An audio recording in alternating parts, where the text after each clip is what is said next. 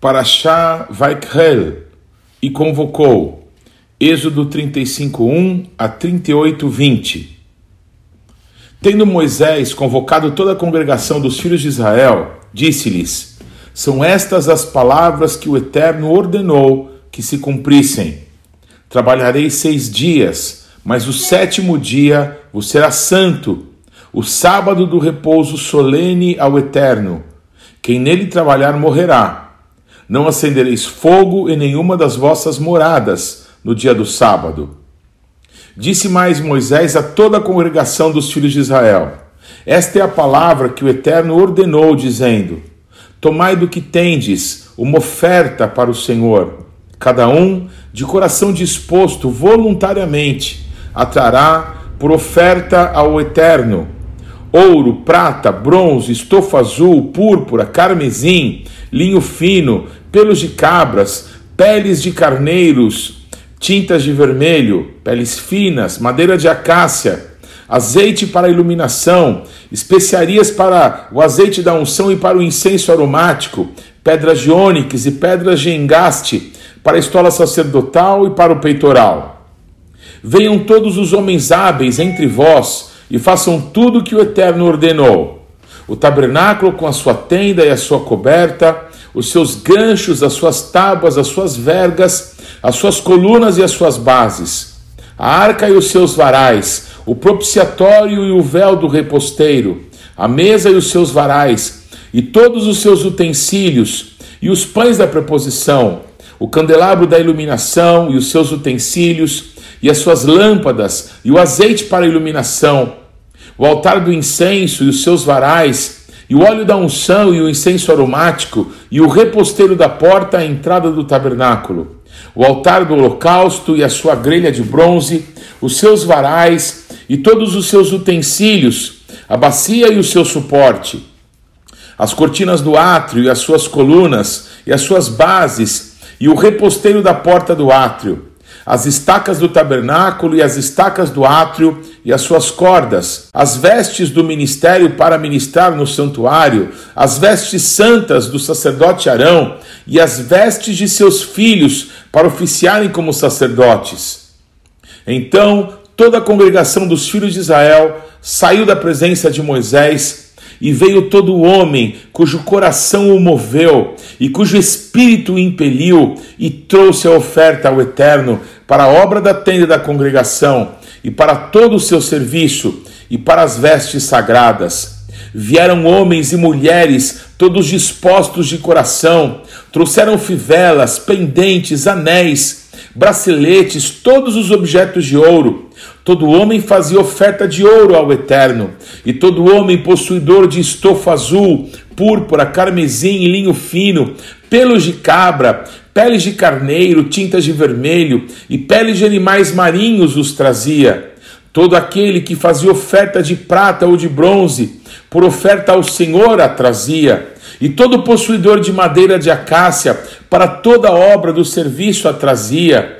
Todas as mulheres hábeis traziam o que por suas próprias mãos tinham fiado estofa azul, púrpura, carmesim e linho fino. E todas as mulheres cujo coração as moveu em habilidade fiavam os pelos de cabra. Os príncipes traziam pedras de ônix e pedras de engaste para a estola sacerdotal e para o peitoral, e os arômatas, e o azeite para a iluminação, e para o óleo da unção, e para o incenso aromático.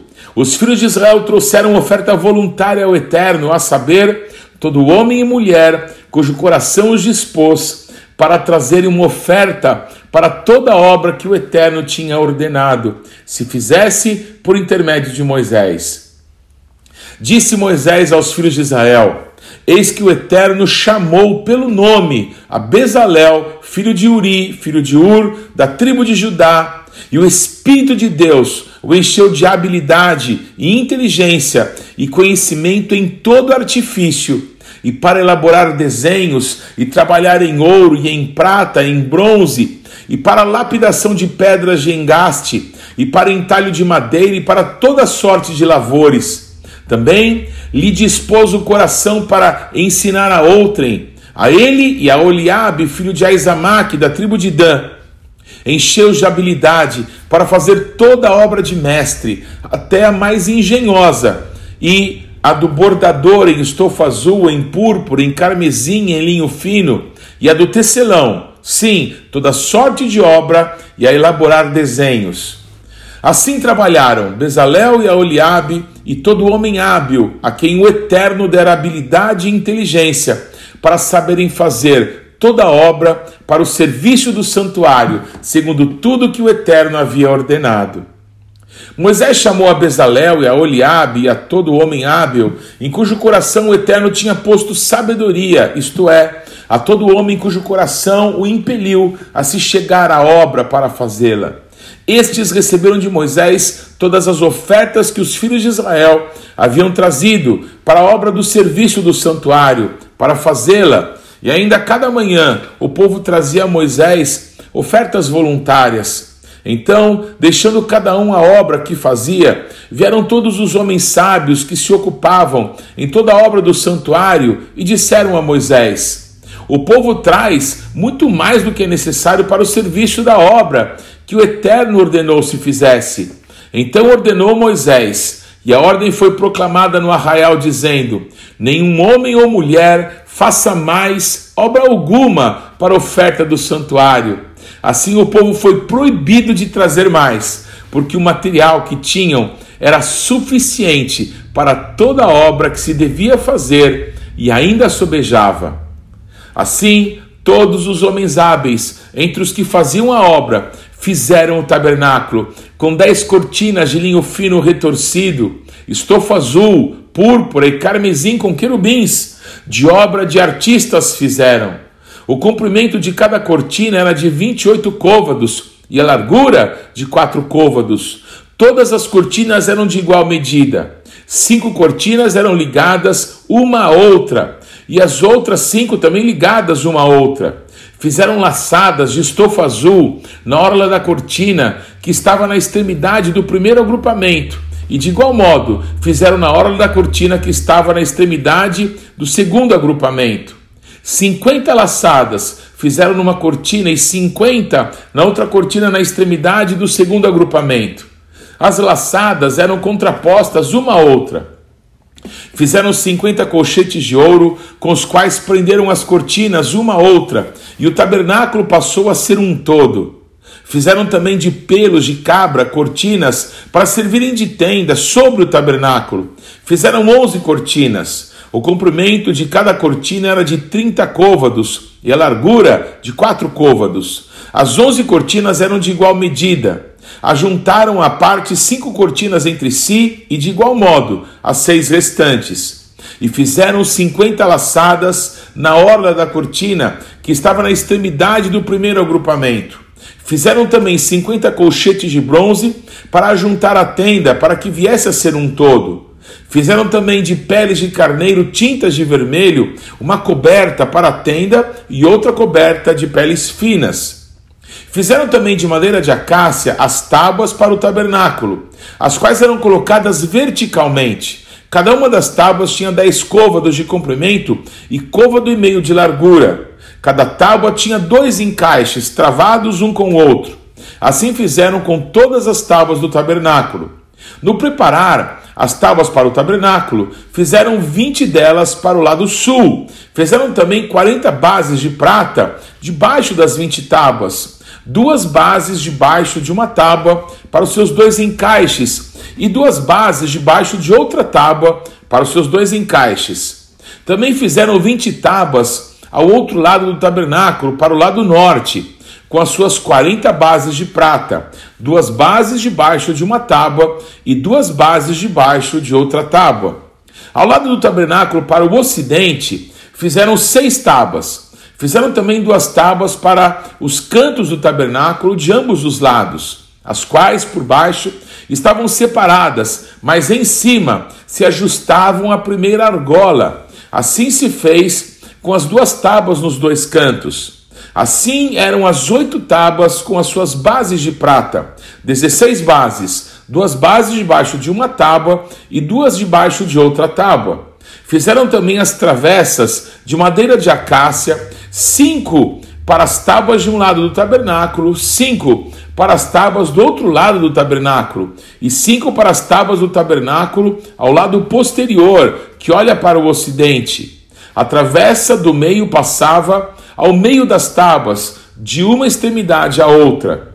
Cobriram de ouro as tábuas e de ouro fizeram as suas argolas, pelas quais passavam as travessas, e cobriram também de ouro as travessas. Fizeram também o véu de estofo azul, púrpura, carmesim e linho fino, retorcido. Com querubins o fizeram de obra de artista, e fizeram-lhe quatro colunas de madeira de acácia, cobertas de ouro. Os seus colchetes eram de ouro, suas quatro bases de prata. Fizeram também para a porta da tenda um reposteiro de estofo azul, púrpura, carmesim e linho fino retorcido, obra de bordador, e as suas cinco colunas, e os seus colchetes, e as suas cabeças e as suas molduras cobriram de ouro, mas as suas cinco bases eram de bronze. Fez também Bezalel a arca de madeira de acácia, de dois côvados e meio era o seu comprimento, de um côvado e meio a largura, e de um côvado e meio a altura. De ouro puro a cobriu por dentro e por fora, e cobriu e fez uma bordadura de ouro ao redor. Fundiu para ela quatro argolas de ouro e as pôs nos quatro cantos da arca. Duas argolas num lado dela e duas argolas no outro lado. Fez também varais de madeira de acácia e os cobriu de ouro. Meteu os varais nas argolas ao lado da arca, para se levar por meio deles a arca. Fez também o propiciatório de ouro puro, de dois côvados e meio era o seu comprimento, e a largura de um côvado e meio. Também fez dois querubins de ouro, de ouro batido os fez nas duas extremidades do propiciatório. Um querubim na extremidade de uma parte e o outro na extremidade da outra parte. De uma só peça com o propiciatório, fez os querubins nas duas extremidades dele. Os querubins estendiam as asas por cima, cobrindo com elas o propiciatório. Estavam eles de faces voltadas uma para a outra, olhando para o propiciatório. Fez também a mesa de madeira de acácia, tinha o comprimento de dois côvados, a largura de um côvado e a altura de um côvado e meio. De ouro puro a cobriu e lhe fez uma bordadura de ouro ao redor. Também lhe fez moldura ao redor, na largura de quatro dedos. E fez uma bordadura de ouro ao redor da moldura. Também lhe fundiu quatro argolas de ouro e pôs as argolas nos quatro cantos que estavam nos seus quatro pés. Perto da moldura estavam as argolas, como lugares para os varais para se levar à mesa. Fez os varais de madeira de acácia e os cobriu de ouro para se levar à mesa. Também fez de ouro puro os utensílios que haviam de estar sobre a mesa, os seus pratos e os seus recipientes para incenso, e as suas galhetas e as suas taças em que se haviam de oferecer libações. Fez também o candelabro de ouro puro, de ouro batido o fez o seu pedestal, a sua hastia, os seus cálices, as suas maçanetas e as suas flores formavam com ele uma só peça. Seis hastias saíam dos seus lados, três de um lado e três do outro. Numa haste havia três cálices com formato de amêndoas, uma maçaneta e uma flor, e três cálices com formato de amêndoas na outra hastia, uma maçaneta e uma flor. Assim eram as seis hastias que saíam do candelabro. Mas no candelabro mesmo havia quatro cálices com formato de amêndoas, com as suas maçanetas e com as suas flores. Havia uma maçaneta sobre as duas hastias que saíam dele, e ainda uma maçaneta sobre duas outras hastias que saíam dele, e ainda mais uma maçaneta sobre duas outras hastias que saíam dele. Assim se fez com as seis hastias que saíam do candelabro. As suas maçanetas e as suas hastias eram do mesmo, tudo era de uma só peça, obra batida de ouro puro. Também lhe fez sete lâmpadas, as suas espevitadeiras e os seus apagadores eram de ouro puro. De um talento de ouro puro se fez o candelabro com todos os seus utensílios. Fez de madeira de acácia o altar do incenso. Tinha um côvado de comprimento e um de largura, era quadrado, e dois de altura. Os chifres formavam uma só peça com ele. De ouro puro cobriu a parte superior, as paredes ao redor e os seus chifres. e lhes fez uma bordadura de ouro ao redor. Também lhe fez duas argolas de ouro, debaixo da bordadura, de ambos os lados as fez. Nelas se meteram os varais para se levar ao altar. De madeira de acácia fez os varais e os cobriu de ouro. Fez também o azeite santo da unção e o incenso aromático puro, de obra de perfumista. Fez também o altar do holocausto de madeira de acácia, de cinco côvados era o comprimento e de cinco a largura. Era quadrado o altar, de três côvados a altura. Dos quatro cantos fez levantar-se quatro chifres, os quais formavam uma só peça com o altar, e o cobriu de bronze. Fez também todos os utensílios do altar, recipientes para recolher as suas cinzas, e pás, e bacias e garfos, e braseiros. Todos esses utensílios de bronze os fez. Fez também para o altar uma grelha de bronze em forma de rede, do rebordo do altar para baixo, a qual chegava até ao meio do altar. Fundiu quatro argolas para os quatro cantos da grelha de bronze, para nelas se meterem os varais. Fez os varais de madeira de acácia e os cobriu de bronze. Meteu os varais nas argolas de um e de outro lado do altar, para ser levado. Oco e de tábuas o fez. Fez também a bacia de bronze, com seu suporte de bronze, os espelhos das mulheres que se reuniam para ministrar à porta da tenda da congregação. Fez também o átrio ao lado meridional, que dá para o sul. As cortinas do átrio eram de linho fino retorcido, de cem côvados de comprimento. As suas vinte colunas e as suas bases eram de bronze, os ganchos das colunas e as suas vergas eram de prata.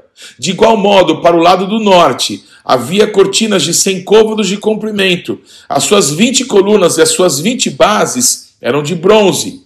Os ganchos das colunas e as suas vergas eram de prata.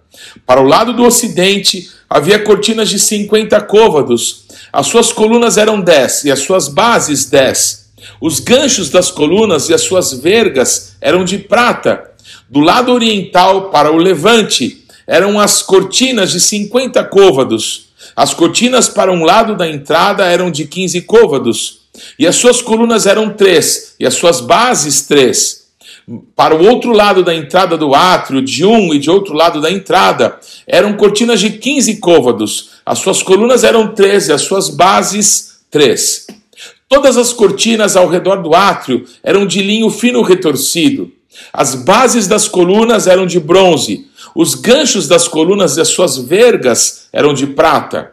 O reposteiro da porta do átrio era de obra de bordador, de estofa azul, púrpura, carmesim e linho fino retorcido. O comprimento era de 20 côvados e a altura, na largura, era de 5 côvados, segundo a medida das cortinas do átrio. As suas quatro colunas e as suas quatro bases eram de bronze, os seus ganchos eram de prata, e o revestimento das suas cabeças e as suas vergas de prata. Todos os pregos do tabernáculo e todo o átrio ao redor eram de bronze. Haftará Vaikhel, 1 Reis 7, 40 a 50. Depois fez Irão os caldeirões e as pás e as bacias. Assim terminou ele de fazer toda a obra para o rei Salomão, para a casa do Eterno. As duas colunas, os dois globos dos capitéis que estavam no alto das duas colunas, as duas redes para cobrir os dois globos dos capitéis que estavam no alto das colunas, as quatrocentas romãs para as duas redes, isto é, duas fileiras de romãs para cada rede, para cobrirem os dois globos dos capitéis que estavam no alto das colunas, os dez suportes e as dez pias sobre eles, o mar com os doze bois por baixo, os caldeirões, as pás, as bacias, e todos esses utensílios que fez Irão para o rei Salomão, para a casa do Eterno, todos eram de bronze polido. Na planície do Jordão, o rei os fez fundir em terra barrenta entre Sucote e Zaretã. Deixou Salomão de pesar todos os utensílios pelo seu excessivo número, não se verificando, pois, o peso do seu bronze.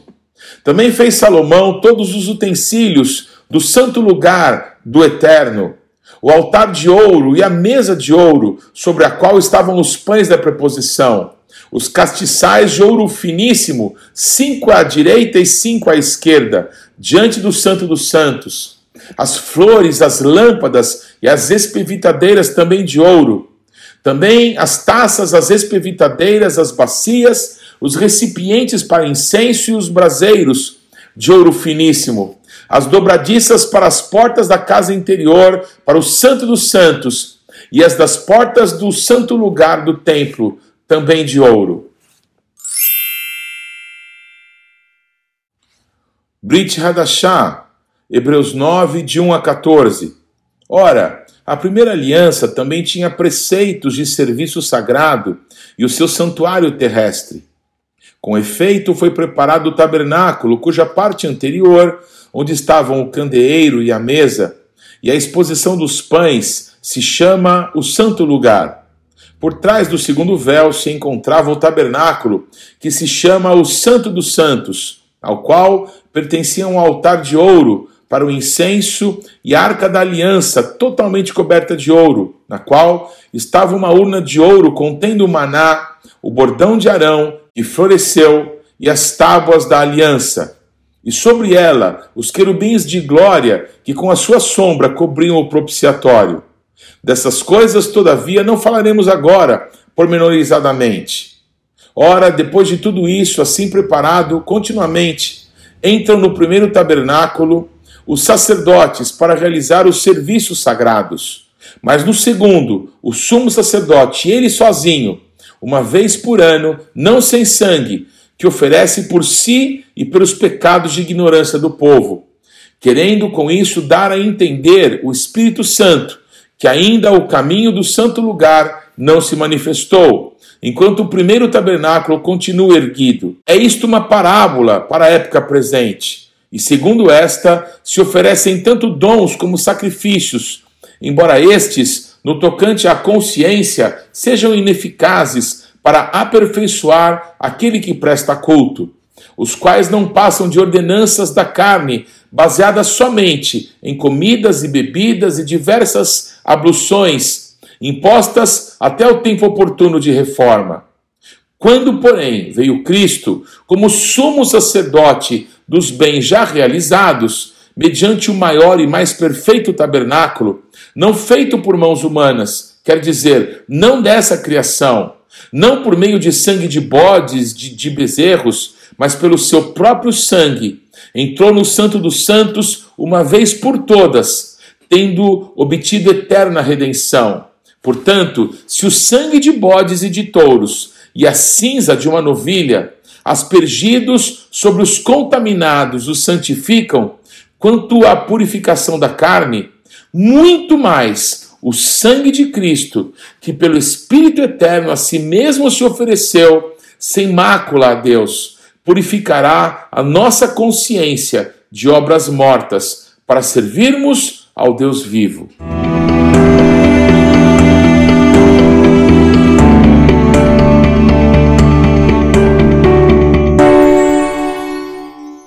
Não deixe de ler e de estudar a palavra de Deus. A nossa sugestão para essa semana é que você leia João capítulo 9 e capítulo 11 e Isaías capítulo 47 a 52. Deus te abençoe.